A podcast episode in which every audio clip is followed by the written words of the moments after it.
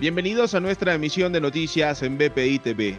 A continuación, estas son las informaciones de Venezuela y el mundo que necesita saber antes de terminar su día, este jueves 18 de marzo. En Venezuela, las persistentes fallas en la distribución y despacho del combustible utilizado por el sector productivo sigue generando incertidumbre entre los agremiados y trabajadores del área. En declaraciones del presidente de la Federación Nacional de Ganaderos, Armando Chacín, las empresas básicas del sector requieren más de 25 mil barriles de carburante a diario para mantener su operatividad por encima del 95%. Al mismo tiempo, cumplir con el despacho de los productos cárnicos y lácteos a todas las regiones del país.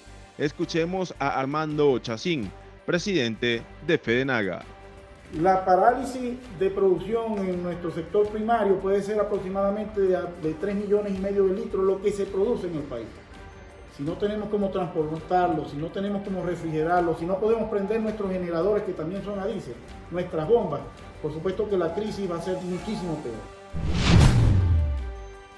En España, la directora ejecutiva de la Agencia Europea de Medicamentos, Emerck Koch, aseguró que la vacuna de AstraZeneca es segura y efectiva, pero los estudios no lograron descartar un vínculo entre el fármaco y la trombosis, por lo que se deberá tomar conciencia sobre los riesgos. Suecia, por su parte, aseguró que se tomará una semana para reiniciar el uso de la vacuna AstraZeneca, mientras que Alemania e Italia ya autorizaron su uso.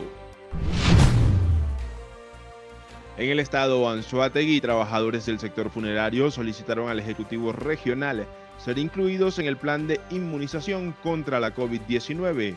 José Magallanes, presidente de la Fundación, para la Contraloría Social de los Servicios Funerarios argumentó que la mayoría del personal está expuesto porque manipulan cadáveres de personas fallecidas por el virus.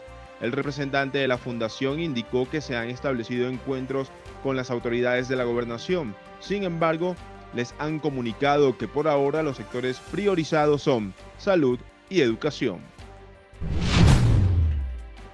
En Colombia, el ex jefe paramilitar Carlos Mario Jiménez, alias Macaco, aceptó 162 crímenes que dejó más de 250 víctimas.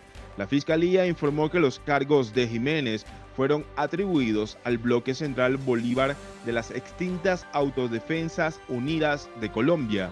El culpable reconoció que había realizado actos de violencia sexual, homicidios, desplazamientos, desapariciones y torturas durante su participación en el bloque central Bolívar en las fuerzas paramilitares, pero alegó que solo cumplía con la línea de mando de la organización. Para el desarrollo de estas y otras informaciones, los invitamos a sintonizar nuestra señal en vivo y contenido on demand en bbitv.com o a través de Roku, Apple TV, Amazon Fire y nuestro canal de YouTube. Síganos en las redes sociales como arroba BPITV.